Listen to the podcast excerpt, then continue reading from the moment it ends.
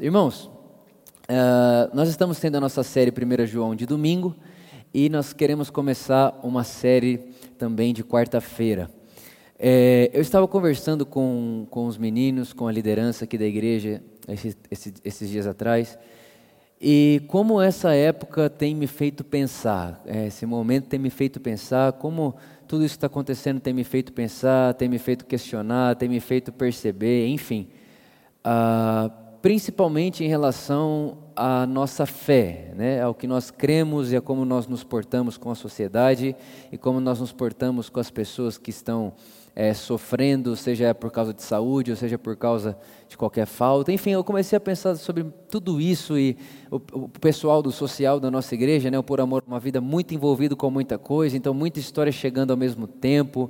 E aí a, a, outros, alguns irmãos da igreja sendo né, é, infectados com vírus, é, outro tendo algum familiar indo a óbito também por causa do vírus. Então tudo muito muito escuro, né? Tudo muito um vale muito diferente, um mistério muito grande. Então isso me fez pensar muito. Eu estava um dia conversando com, com o pessoal aqui na igreja e eu estava falando para eles sobre algo que eu já sofri. Que eu já sofri. Eu, tô, eu considero essa mensagem bem importante especial para mim, que eu vou conversar com vocês aqui hoje.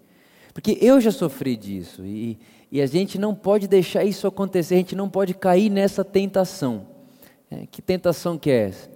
É a tentação de achar que nada nunca nos entristece, nada nunca nos alcança, e nada nunca nos faz mal, e nada nunca nos abala, e nada nunca, nada nunca e nada nunca. É, chega a ser uma ilusão, onde você está num lugar que se você está passando por algum problema, você tem até dificuldade de falar, porque quando você fala, é como se o culpado daquilo fosse a sua falta de fé. E eu já, eu já sofri disso. Conversando com, com um amigo meu sobre isso, ele falou para mim assim: Vitor, uh, o lugar onde eu vivia, ele era de outro estado, se você ficasse doente e quisesse falar para alguém que estava doente, você era tido como alguém sem fé.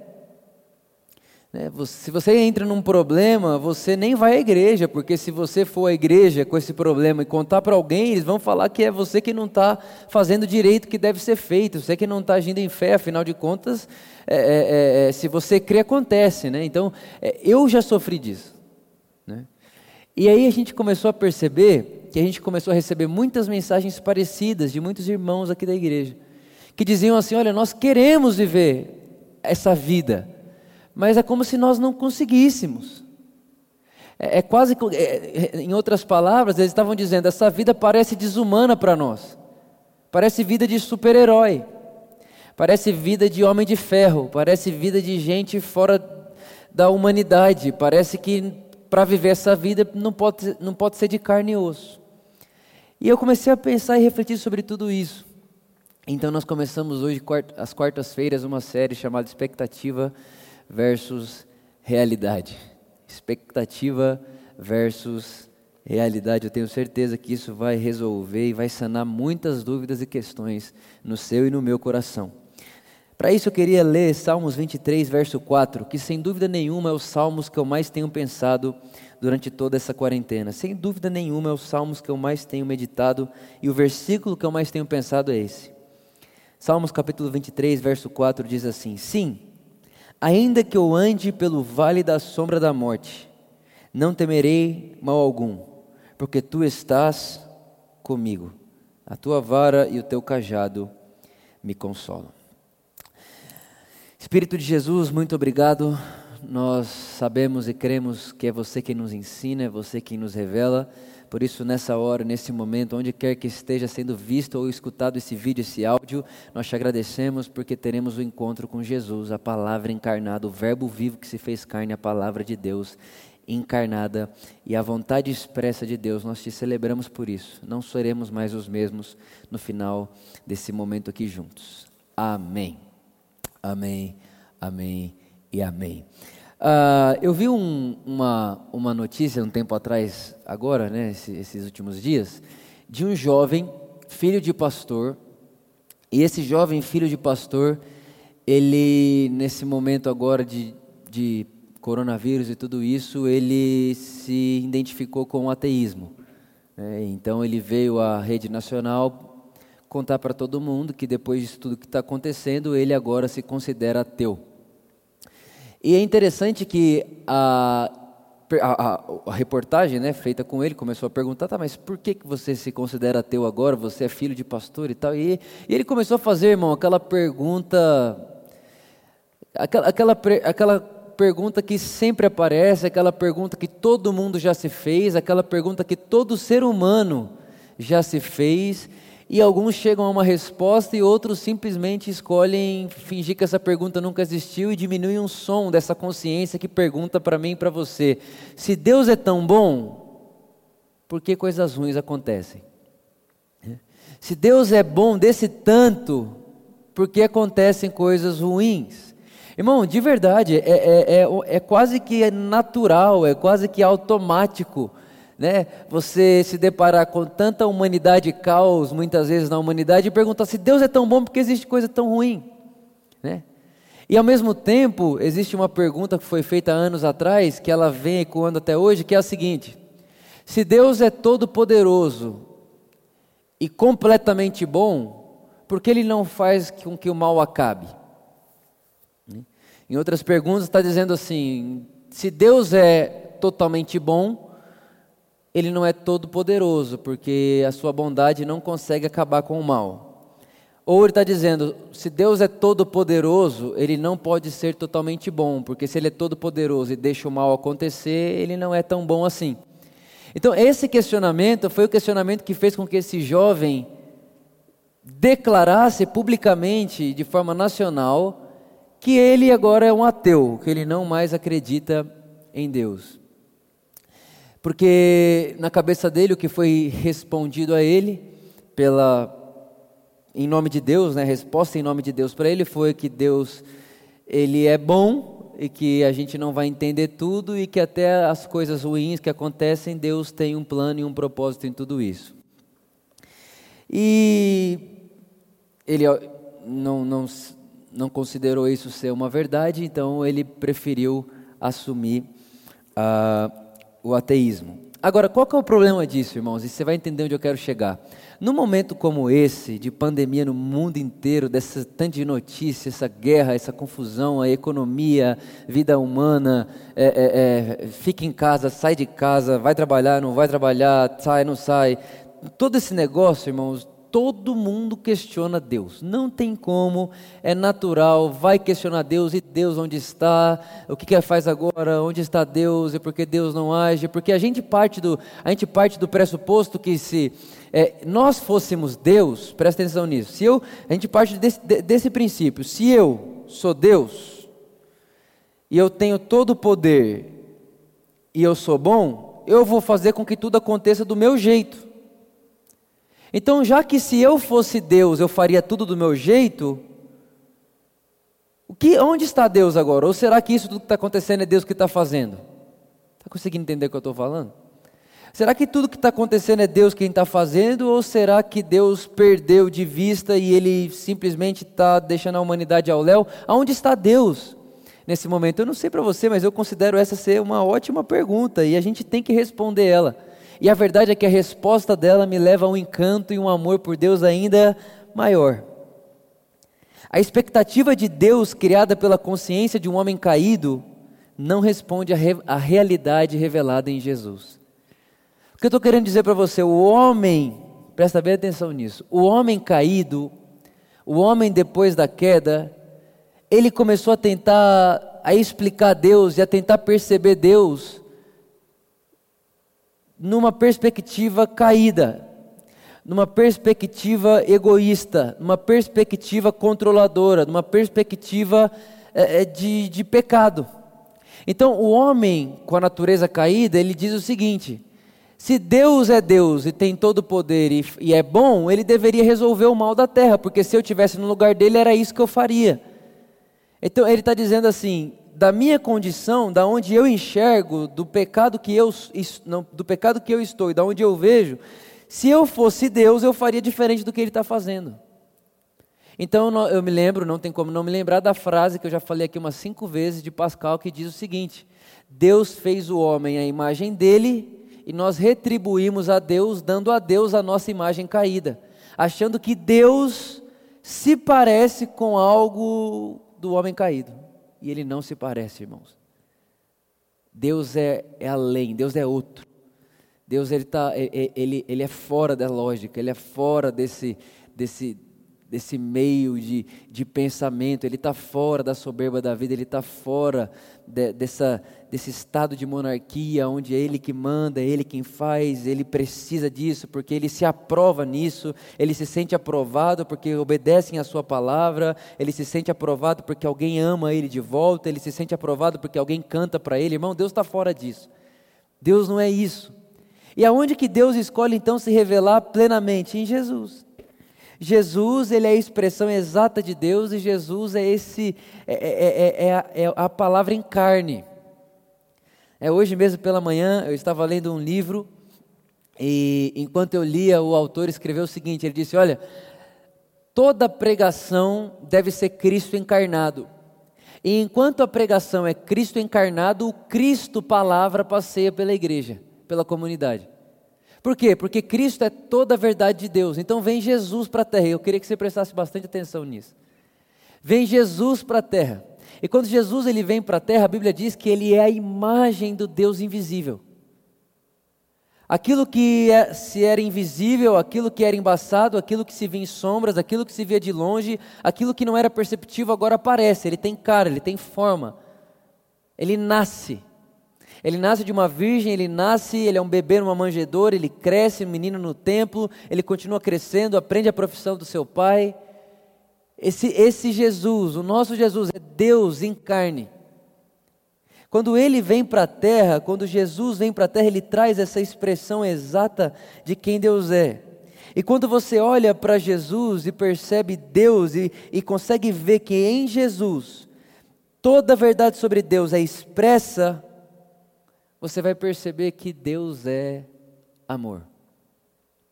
Foi isso que o discípulo mais próximo de Jesus disse a respeito de Deus.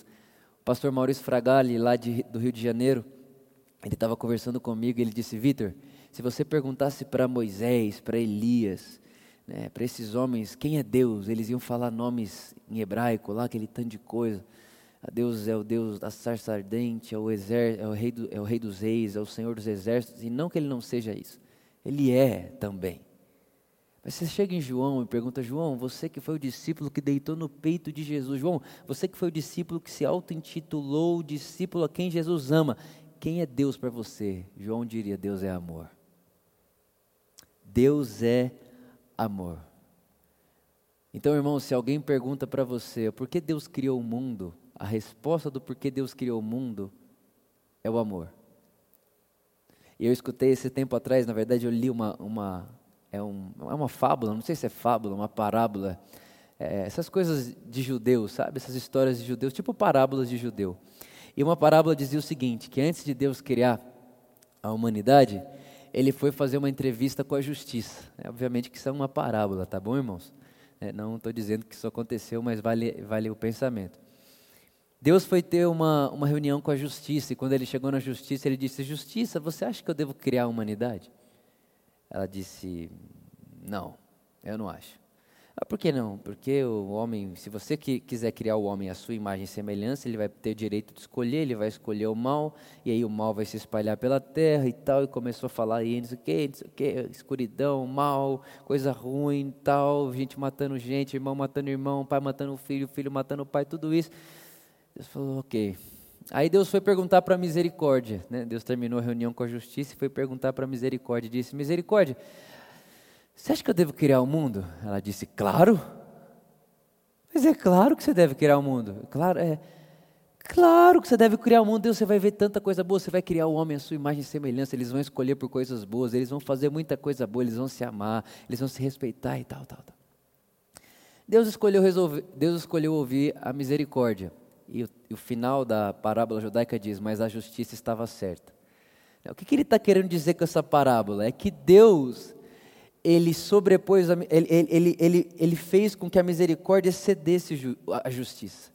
Deus, ele, ele, quando Ele cria o homem, Ele faz o homem a sua imagem e semelhança, Ele tem ciência, Ele sabe que o homem podendo escolher, sendo a sua imagem e semelhança, o homem tendo dois caminhos, o caminho da bênção, o caminho da maldição, o caminho do bem, o caminho do mal, haveria mal na terra, mas também haveria a misericórdia, o bem, o amor, a alegria, a vida de Deus, a vida do amor, a vida que Deus vive, a vida de paz isso existiria também. Então Deus faz com que a misericórdia exceda a justiça. Essa é uma parábola que é conhecida entre os judeus que eu acho que vale muito a pena a gente conversar nesse momento. Talvez você está com tantas questões, talvez você me ouve, tem tanta coisa acontecendo na sua vida, tanta dúvida. Essa semana mesmo eu fiquei uma hora no telefone com uma irmã é, da nossa igreja e ela dizia, pastor, eu estou desesperado, eu nunca achei que fosse ter um momento tão escuro de fé. Eu nunca achei que fosse ter um momento tão escuro de fé. E ela falou assim para mim: Vitor, eu sou tentada a achar que é Deus fazendo isso comigo. Às vezes eu sou tentada a achar que é Deus. O que, que será que eu fiz errado? O que, que será que está acontecendo? Porque, irmãos, porque a gente fez com que o sofrimento e o dia mal se tornasse algo. Ou é Deus quem está enviando isso para mim, ou Deus não está mais comigo. Então, quando alguém está diante de um dia mal, quando alguém está diante de uma dificuldade, eh, ou ela pensa que é Deus fazendo isso com ela, ou ela pensa, tá, mas onde está Deus agora? Mas eu quero mostrar para você que existe uma perspectiva, e ela é completamente bíblica, completamente diferente dessas duas coisas. Primeiro, não é Deus quem envia o dia mal para você. Deus ele é soberano sobre todas as coisas, de modo que ele sabe de todas as coisas, mas não é ele quem envia o dia mal. Ele não é a força do dia mal, ele não é a origem do dia mal. A origem do dia mal é a queda do homem. Essa é a origem do dia mal. Agora, presta bem atenção. Se não é Deus quem me quem envia o dia mal, aonde está Deus no dia mal? Acho que essa é a pergunta. Aonde Deus está nesse dia mal. O problema, irmãos, né, é como é como muitas pessoas têm expresso e falado sobre Deus, é acreditar que de alguma forma Deus ele, ele determinou tudo isso que está acontecendo. E faço aqui até um apelo a você que não ouviu um podcast chamado é, Soberania de Deus, Vontade de Deus e a Sistemática das Escrituras, do pastor Ed Renekiewicz. Você precisa ouvir esse podcast. Porque tem gente que está dizendo que de alguma maneira Deus determinou, ordenou e fez com que tudo isso que está acontecendo acontecesse. Então tudo que está acontecendo é Deus quem está fazendo e Deus está fazendo de uma forma que Ele é Deus, você não é, então você não pode pensar que está fazendo errado e se Ele acha que é justo mandar uma pandemia para matar milhares de pessoas, deixa Deus ser Deus. E aí, obviamente, irmãos, que quando esse menino, filho de pastor, ouve um discurso desse, ele fala: Eu prefiro ser ateu. Eu prefiro não me, não me relacionar com isso, porque é, no meio de um sofrimento humano desse, no meio de uma, de uma choradeira dessa, no meio de uma crise dessa, a gente conseguir falar que Deus é quem está fazendo tudo isso, irmão, nós temos um sério problema. Então, Deus que está fazendo tudo isso não pode ser o alvo do meu consolo. Ele não pode ser quem me consola, ser Ele quem está fazendo. Ele não pode ser o meu refúgio, ser Ele quem está fazendo. E esse jovem filho de pastor preferiu fugir do que alguém ensinou para ele que é Deus. Uma das coisas que o Ed ele fala no podcast é muitos descrevem Deus como eu descreveria o diabo. Por que, que isso para mim é tão importante? Porque numa época dessa, de tanta dificuldade, de tanto problema e de tanta, tantas questões, nós como igreja, nós precisamos ser o, os braços que abraçam. Nós precisamos ser as boca, a boca, a fala da esperança. Nós precisamos ser o coração que chora. Nós precisamos ser o próximo da história do bom samaritano.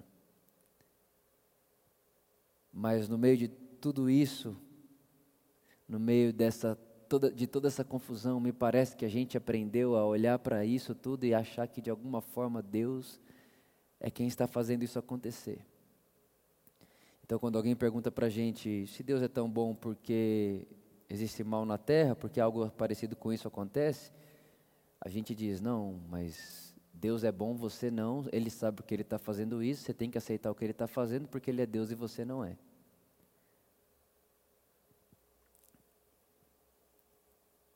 Agora, eu prefiro olhar por um outro lado. E certa vez eu escutei um, um pastor dizendo assim: ele falou, Vitor, toda vez que você for dizer algum atributo de Deus, então Deus é onipotente, diga, Deus é amor onipotente. Toda vez que você for dizer Deus é soberano, diga, Deus é amor soberano.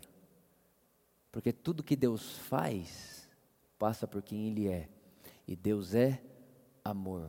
Então eu prefiro, irmãos, eu prefiro ter essa, essa eu prefiro olhar para um óculos, eu prefiro olhar para, por um lado, eu prefiro perceber Deus através de Jesus. E o Deus revelado para mim e para você, através de Jesus, ele disse que não veio trazer morte nem destruição. Ele disse que veio para trazer vida. O Deus que nós vemos em Cristo Jesus, ele não veio pedir para cair fogo do céu numa terra que não recebeu. Pedro e Tiago olharam para Jesus, João e Tiago olharam para Jesus e falaram: Jesus, você quer que a gente manda cair fogo do céu nessa cidade aqui, já que eles não receberam você? Jesus disse: Ei, vocês não sabem de que espírito sois? Eu não vim para destruir, eu vim para salvar.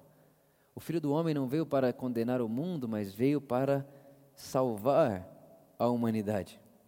E dentro dessa, desse momento onde eu fui ler muito, fui pesquisar muito sobre todos esses temas que eu estou falando com você aqui agora, eu me deparei com uma, uma fala de, Don, de John Stott, que ele dizia o seguinte: Diante de tudo isso, nós teremos três tipos de cristãos: os pessimistas, os iludidos e os engajados. Os pessimistas é os que dizem: vamos esperar morrer não podemos fazer nada mesmo, vamos esperar morrer, a nossa vida é depois dessa, nós morre aqui para viver lá, essa vida aqui não serve para nada, isso aqui é só passageiro, são os pessimistas. Aí tem os iludidos, né, que irmão, eu vou, eu vou confessar para você, eu já participei, já, já tive um pezinho nesse quadrado dos iludidos. E eu já me, eu já tive o mesmo sentimento que Davi teve um dia, em Salmos capítulo 30, verso 6, Davi diz: na minha prosperidade eu disse: eu jamais serei abalado. Jamais. Só que esse Davi que disse eu jamais serei abalado, de repente ele está sendo perseguido de uma tal forma, ele está numa escuridão tão grande que ele tem que se esconder nos becos das cavernas. Ele começa a passar por uma coisa e diz: Mas, mas ué, o que está acontecendo? Eu já participei, eu já tive o pé nesse lugar de falar: Não, nada nos abala. E realmente, irmãos, nada pode nos destruir, mas a questão é que esse nada nos abala precisa ser tão redefinido, principalmente no momento que nós estamos, que senão nós começamos a achar que se alguém é, foi contaminado com esse vírus é porque essa pessoa não tem fé, ou porque Deus está punindo essa pessoa, ou porque de alguma forma essa pessoa não é nascida de Deus, porque o nascido de Deus o diabo não toca. Então a gente precisa entender que não tem a ver com não, não tem a ver com isso, não é isso que o texto está dizendo para nós. E eu vou explicar mais sobre isso. E a terceiro tipo de pessoas são os engajados. São as pessoas que sabem que Deus já fez tudo em Cristo Jesus. São as pessoas que sabem o que foi realizado na cruz. São as pessoas que sabem que o reino de Deus está disponível agora. E são as pessoas que se engajam nisso eu vou me engajar nisso, eu vou viver para ampliar o reino de Deus na terra, eu vou viver para que o reino de Deus seja expandido. O que é o reino de Deus? O reino de Deus é a vontade de Deus, ou seja, eu sou alguém que está aqui na terra para fazer a vontade de Deus conhecida. Então, quando você vê algo que não é da vontade de Deus, que Deus não gosta daquilo, você não vira as costas para aquilo, mas você age naquilo como um fermento levedando a massa. Esses são os engajados. Os engajados são as pessoas que estão comprometidas em fermentar toda a massa. E eu quero muito ser um engajado. Eu não quero ser nem um pessimista que diz não tenho nada para fazer, E também não quero ser um iludido que diz, não, é, é, é, quem tem fé vai, não vai passar fome, quem tem fé não vai não sei o quê, quem tem fé não, não fica doente, quem tem fé e, é, vira uma ilusão e ainda faz com que tenha um outro braço de condenação, porque se nós é, de alguma forma acreditarmos nisso, a pessoa que ela ficar doente ou passar por uma dificuldade, ela não vai ter nem coragem de contar para a gente, porque vai se sentir acusada. Eu quero fazer parte dos engajados. Creem no reino de Deus, aqui agora, saúde divina, eu estou em Cristo Jesus, mas eu estou engajado com isso. Eu, eu não vou simplesmente, ah, eu já sou tudo isso, quem não é, problema é dele. Eu já sou assim, quem não é, problema é dele. Ah, seu casamento está tá complicado, mas cara, mas como assim está complicado? Você é você tem um evangelho, você precisava ser um pouco mais maduro. É aquela, aquela, aquela certa prepotência de achar que nada nunca pode te abalar. Jesus disse, irmãos, que a nossa casa é construída na rocha, ela não pode ser destruída. Vem vento, tempestade, pode vir o que for, irmão. A nossa casa está na rocha e nunca será destruída. Eu estou falando aqui de, de, de, é uma outra percepção. Eu estou falando aqui de um endeusamento é como se nós já fôssemos o que haveremos de ser. No domingo nós falamos sobre isso. Nós ainda não somos o que haveremos de ser, já somos o que Ele é e o que podemos perceber dele somos. Mas João diz que ainda haveremos de, de receber algo ainda maior, ainda superior, um corpo glorificado. E é como essa, como essa, como essa mensagem tem sido preciosa para mim, como isso tem mexido com o meu coração. Porque eu não sei você, mas eu, eu, eu não quero ser. Eu não quero ser apático, eu não quero deixar de lado o outro. Voltando para a pergunta né, da humanidade, para a pergunta que fez o, o, o jovem irmão se dizer ateu, para a pergunta que muitas pessoas estão se fazendo nesse momento: aonde está Deus no meio desse sofrimento? Porque eu tenho uma expectativa de, até mesmo irmãos nossos, eu tenho uma expectativa de que se eu tenho Deus, eu não deveria passar por isso. Eu tenho uma expectativa de que se eu não tenho Deus, eu não, né, eu, eu não, eu não, não é certo eu passar por isso. Eu tenho Deus, eu não posso é, passar por isso. Né? Não é justo eu passar por isso como filho de Deus expectativa. E aí, quando você vai para a realidade, você vê muito filho de Deus passando muita necessidade, com muito sofrimento, com muita coisa acontecendo na vida dele que você olha e diz: e agora? E eu acho que todos nós tínhamos que se perguntar isso. Aonde está Deus agora? Aonde está Deus agora? É por isso que eu tenho pensado tanto no Salmo 23, capítulo, capítulo 23, verso 4. Ainda que eu ande pelo vale da sombra da morte, tu estás comigo. Ainda que eu ande pelo vale da sombra da morte. Irmãos, o vale da sombra da morte pode ser uma enfermidade, o vale da sombra da morte pode ser um problema familiar, o vale da sombra da morte pode ser uma, uma causa financeira, o vale da sombra da morte pode ser N coisas. Ainda que eu ande pelo vale da sombra da morte, tu estás comigo. Ou seja, Deus não é um Deus que nos assiste no nosso vale. Deus é um Deus que passeia com a gente no nosso vale. Deus não é um quarto homem fora da fornalha assistindo os três lá dentro. Deus é um Deus que participa da fornalha, ele entra dentro da fornalha. Um bom amigo não é aquele que te vê de longe, o bom amigo é aquele que passa com você de perto. E isso muda tudo. Então a primeira pergunta é: onde está Deus no meio do sofrimento, irmãos? Aonde está Deus? Deus está sofrendo junto. Deus está passando junto. Deus está passando junto comigo e com você de vale de sombra e morte. Ele está comigo. Ele participa com a gente. Ele não só nos assiste, ele sente com a gente, ele vê com a gente. É por isso, irmãos, você pode ler na sua Bíblia, não vou ficar abrindo o texto aqui, lá em Lucas capítulo 25. A Bíblia diz que Jesus ele vê Jerusalém e ele começa a chorar. Três momentos da vida de Jesus que ele chora. Esse momento ele olha Jerusalém e quando ele vê Jerusalém ele começa a chorar. Irmão, Jesus é Deus. Deus chorando, olhando Jerusalém, dizendo: Jerusalém, como eu queria que você conhecesse o dia do Senhor. Como eu queria que você entendesse o dia do Senhor, porque agora você vai ser destruída por não reconhecer o dia do Senhor. Os olhos de vocês estão encobertos, irmãos. Jesus é Deus chorando sobre uma cidade. Num outro momento morre um amigo de Jesus, Lázaro, e a Bíblia diz: Jesus chorou. Por que, que ele chorou? Porque ele sabia que não ia ressuscitar? Não, ele chorou porque viu a tristeza de todo mundo, ele viu a tristeza de Marta, de Maria, amigos próximos dele. Irmão, Deus sente.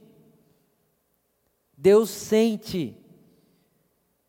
Deus é participante da nossa vida, Deus participa com a gente. Um outro momento, Hebreus capítulo 5 diz que Jesus, antes de ser entregue à morte, ele chorava e dizia: Será que existe outra forma? Ele fazia súplicas, chorava. Ou seja, onde Deus está no sofrimento, Ele está conosco, Ele sofre com a gente. Quer ver um texto que é para tirar, irmão, quer ver, quer ver um texto que é para tirar qualquer um desse eixo de, de ah não, Deus está lá no céu olhando de longe, ele não sente nada? É Jesus dizendo assim: olha, naquele dia, Mateus capítulo 25, quando eu voltar com os anjos do Senhor, muitos virão a mim e eu direi: Vinde a mim, bendito dos meus pais, vocês, porque eu tive fome, irmão, Jesus falando, eu tive fome e vocês me deram de comer, eu tive sede e vocês me deram de beber. Eu tive frio e vocês me agasalharam. Irmão, Jesus está dizendo: eu passei frio, eu passei fome, eu passei sede. Então, onde está Jesus no meio da fome? Ele está com fome junto. Onde está Jesus no meio da sede? Ele está com sede junto. Onde está Jesus no meio do frio? Ele está com frio junto. É por isso que o apelo do Evangelho é para nós amarmos o outro como amamos a Deus é sobre amar Deus no próximo. Porque se o meu próximo está com frio, Deus está com frio através dele. Se o próximo chora, Deus chora com o próximo.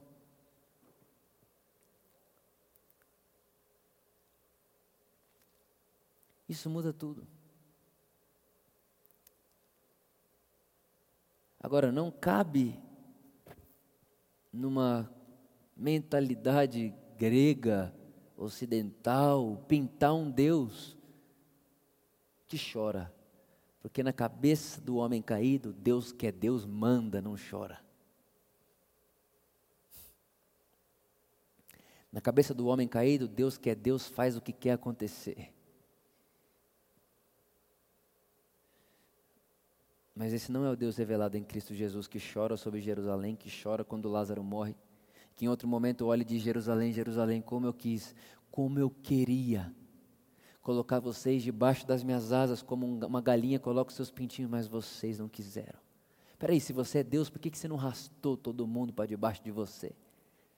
Porque eu sou Deus Todo-Poderoso, mas não se esqueça, Deus é amor Todo-Poderoso. E quando você parte do amor, não se existe controle. Amor, quando você fala, essa pessoa ama, já tem que estar tá implícito: quem ama escolhe liberdade. Sem liberdade não há amor. Amor e liberdade são irmãos gêmeos, onde um aparece e o outro aparece também. Por isso que Deus é livre. Então, primeira pergunta, primeira pergunta, onde está Deus no meio do sofrimento? Ele passa com a gente. Ele passa com a gente. Ainda que eu ande pelo vale da sombra da morte, tu estás comigo. Você não me assiste, você não me observa, você passa comigo. Quando alguém morre, seu familiar, talvez você está me ouvindo, algum familiar seu morreu, alguém. Deixa eu te contar uma coisa: Deus está de luto com você. Essa semana eu falei com uma, uma pessoa da nossa igreja e ela tinha perdido um familiar. E foi acho que a primeira vez na vida que eu usei essa frase. Eu falei, irmã, você está de luto, Deus também está com você. Ele está enxugando suas lágrimas. Ele não é o causador das suas lágrimas. Ele é quem consola as suas lágrimas. Ele consola as suas lágrimas. Então, aonde está Deus? Ele está no meio, Ele está entre nós. Ele está com a gente, Ele sente com a gente, Ele vive com a gente. Por isso, irmãos, que o apóstolo Paulo ele vai dizer assim: olha, olha que coisa maravilhosa. Ele diz: Olha, gente, lá em Filipenses capítulo 4, eu estou muito feliz que vocês voltaram a contribuir comigo, mas não tem problema não, porque eu aprendi a ter muito e a não ter nada. Eu aprendi a ser feliz tendo sobrando e não tendo sobrando. Eu aprendi a estar feliz em toda situação. Eu aprendi a estar feliz em qualquer momento. Por quê? Porque a minha felicidade não é o lugar que eu estou, mas é quem está comigo. Então, se eu estou num vale de falta, eu estou feliz. Se eu estou num, num, num jardim abundante, eu estou feliz. Em tudo dou graças a Deus. Por quê? Porque Deus não me assiste no dia mal, Deus participa comigo no dia mal. E se eu, só de eu saber que no dia mal Deus participa comigo, já é suficiente para eu estar feliz. Porque se ele participa comigo do meu dia mal, o que, que ele está fazendo então? A segunda pergunta, onde ele está? E a segunda pergunta é, o que ele está fazendo no dia mal? respondo, Deus está fazendo com que todas as coisas cooperem juntamente para o seu bem. E aqui entra uma coisa absurda que só Deus pode fazer. Ele faz com que todas as coisas, todas as coisas cooperem para o bem, de modo que até a morte nós podemos ver como lucro. Todas as coisas cooperam para o bem. E qual que é esse bem? Qual é o bem que o texto de Romanos 8, 28 diz que Deus faz cooperar para o bem? Tá, mas que bem é esse? Qual que é o bem na perspectiva de Deus? O bem da pers perspectiva de Deus, o texto continua dizendo que Deus faz com que todas as coisas cooperem para o bem segundo o seu propósito. Qual que é o propósito de Deus? É que eu e você sejamos exatamente como é Jesus. Então, o que é fazer cooperar para o bem? É Deus, enquanto nós passamos por vale de sombra e de, da morte, Deus está fazendo cooperar para o bem de que forma? de uma forma tal que, quando a, passarmos por aquele vale, quando sairmos desse momento de, de choro, porque o choro dura uma noite, quando chegarmos na manhã da alegria, então olharemos para nós e diremos: Uau, não foi Deus que me inseriu nesse vale, mas Ele me ele fez cooperar para o meu bem. Tudo o que aconteceu e agora eu posso entender o que a Bíblia diz: que no dia da angústia, da tribulação, eu posso perseverar, que é de bom proveito perseverar no dia mau. Então, irmãos, aí nós não vivemos uma vida iludida. No dia mal, eu sei que existe graça de fé para eu perseverar, de modo que o choro pode durar uma noite e a alegria vem pela manhã, e enquanto o choro dura uma noite, Deus chora comigo essa noite. E da mesma forma que Ele chora comigo essa noite, Ele vai me levar para a manhã da alegria. O apóstolo Paulo quem diz que se a esperança da nossa vida está somente nessa terra, somos mais inúteis, dos, a nossa fé é das mais inúteis que tem. Somos os, um, dos mais tolos, tolos dos homens, se acreditarmos que a vida é só isso aqui. O que eu estou querendo falar com tudo isso? Que, irmãos, a gente precisa aprender a sofrer a dor do outro, sofrer com quem sofre, se alegrar com quem se alegra. Nós precisamos aprender a sentir o próximo. Eu tenho falado muito disso com o Espírito de Jesus nos meus momentos, na verdade, durante o meu dia. Como eu quero aprender a sentir o outro. Como eu quero ter. A Bíblia diz que Jesus, ele sentiu, ele, ele, ele, ele sentia a minha dor e a sua dor. Ele sentia, ele percebia, era perceptível para ele. Como eu quero, irmãos, poder sentir a dor do outro. E ao mesmo tempo, como eu quero poder sentir a alegria do outro. Você está feliz? Eu estou com você. Você está triste? Eu estou triste com você. Eu creio que essa é essa é a imagem do Deus em Cristo que nós percebemos ao olharmos o Evangelho. É um Deus que ele não se ausenta, é um Deus que ele não se retira no dia mau, ele permanece tanto quanto estava no dia bom. Isso tem me feito muito bem, tem me dado um ótimo abraço nessa quarentena. Essa, essa perspectiva de Deus tem me abraçado muito nesses dias. Como eu estou feliz de ter aprendido isso, de ter percebido isso, de ter, de alguma forma, sentido isso como um brasileiro, como um ser humano, vivendo nesse momento de tanta confusão. de tanto caos. C.S. Lewis disse que Deus sabe fazer do sofrimento um megafone. E eu acho que Ele está gritando para mim e para você: Eu estou com você. Eu estou em vocês. Eu estou passando com você. Por isso, qualquer que seja a sua dor, qualquer que seja a sua dificuldade, ou o vale da sombra da sua morte, eu queria que você não tivesse medo. Ah, mas não ter medo não é ser iludido? Não, não ter medo não é ser iludido. Não ter medo é viver pela fé. Eu não tenho medo. Eu posso estar no vale da sombra da morte, eu não tenho medo de nada. Por quê? Porque Ele está comigo. Ele é meu Pai e Ele usa o seu cajado, sua vara, que são coisas maravilhosas para mim, para me guardar, me proteger, para me guiar num caminho de justiça. Eu sei que o papel de Deus, fazendo uma citação mais uma vez aqui ao podcast que eu queria muito que você escutasse, do Ed. O trabalho de Deus não é nos privar da dificuldade, mas passar por ela com a gente. Então, irmãos, eu queria muito que nesse tempo, o que fez muito bem para mim, a gente sempre vai querer aconselhar e, enfim, falar com o outro aquilo que fez bem para a gente. Eu queria que você refletisse e pensasse em todo o globo terrestre, em todo o mundo que existe não se fechar simplesmente ao seu mundo, ao que você vê, ao que você olha. E desse um, uma olhada mesmo, 360 graus em volta. E que você se lembre que em meio a tanto caos, escuridão, maldade, você é uma parte da misericórdia de Deus que excede todo juízo, todo mal. Que você e eu, nós temos essa provisão dentro de nós para sermos luz em meio à escuridão, luz em meio ao caos, luz em meio às trevas. E essa luz, essa verdade interior que ilumina ao nosso redor, é a confiança no amor de Deus por nós como temos, como temos falado tanto na série de 1 João. 1 João ele só faz isso, ele só anda nesse lugar. Quem ama conhece a Deus, quem ama nasceu de Deus, quem ama vive na luz, quem ama vive, viver é amar, quem não ama morreu. Que você seja um. Esqueci a palavra. Uma. Como é o nome daquele. Como é o nome? Nascente. Que você seja uma nascente de amor. Que tudo que sai de você saia da nascente do amor. Que tudo que você faça seja a origem no amor. Que seja qualquer situação que você passe ou veja alguém passar. Que quando você passar, você não se esqueça que ele passa com você.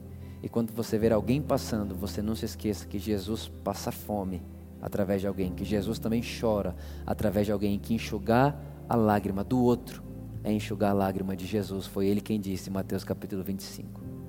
Naquele dia, eu vou trazer vocês para mim e vou dizer obrigado.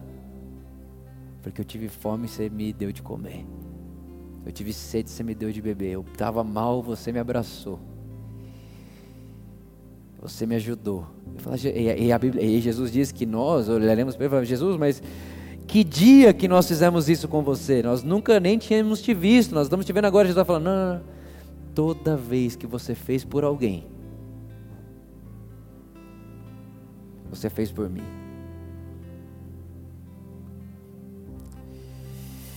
Irmão, que isso seja como uma bomba na minha mente e na sua mente. Jesus dizendo: tudo, tudo que você fez por qualquer pessoa, você fez por mim. Porque eu, eu não sou um Deus que pede sacrifício no templo, Vitor. Eu sou um Deus afetivo de relação. Que tudo que eu quero dos meus filhos é que eles vivam a vida do amor. E fazendo no outro que querem fazer por mim. Já diria a frase: a única forma de amar a Deus é amando a Deus no próximo. João disse: se não amamos ao irmão que vemos, como amaremos a Deus a quem não vemos? Seja um bom momento, irmãos, de muita reflexão e de você pensar como eu posso esquentar Jesus nesses dias, como que eu posso como, como, como, que eu posso enxugar as lágrimas de Jesus nesses dias? Como que eu posso enxugar? Como, como, que, eu, como que eu posso abraçar Jesus com calor nesses dias? O seu vizinho, a sua família, o seu marido, o seu filho. Alguém perto de você, eu não sei, irmão. Não sei. Mas eu sei de uma coisa: onde quer que você esteja, existe um próximo de você que é alvo do amor de Deus. Eu sei que existem também alguém perto de você, ou talvez até você, passando por vale de sombra e morte. E você pode ser para o outro esse lembrete de que lá no vale da sombra e da morte, Deus está com a gente, passando de mãos dadas. Deus não fica fora da fornalha, ele se torna um de nós, dentro da fornalha, de modo que podemos passar lá por esse vale de sombra e morte, dizendo: Esse fogo não me queima, esse vale de sombra e morte não me mata, até porque até na morte eu vejo lucro. Uma consciência, uma graça, uma vida e uma convicção de que somos amados por Deus. Pai, muito obrigado pela sua vida em nós e obrigado porque, meu Deus, como é bom saber que essa é a vida do seu amor e, e, e você é um Deus tão humilde que em sua soberania, total poder e o seu rei sobre todas as coisas, governa sobre todas as coisas, o Senhor chora Jesus, você, é você revela um Deus contra a expectativa daquilo que esperávamos como homens. Porque quando nós pensávamos em Deus, pensávamos em alguém que não chora jamais, pelo contrário. Alguém que não, que não se compadece jamais, pelo contrário. Alguém que jamais vai chorar olhando para alguém dizendo como eu queria. Não, se eu sou Deus e eu queria, eu faço acontecer. Mas obrigado, Jesus, porque quando você nos revela Deus, você revela um Deus que chora, que sente e que queria. Obrigado. Como eu sou grato de ter te percebido e te visto dessa maneira, Pai. Obrigado. Na verdade, não fui eu, não fomos nós. Foi nos dado esse entendimento, essa revelação é presente. Te agradecemos, te celebramos, te exaltamos, Jesus. Muito obrigado. Amém.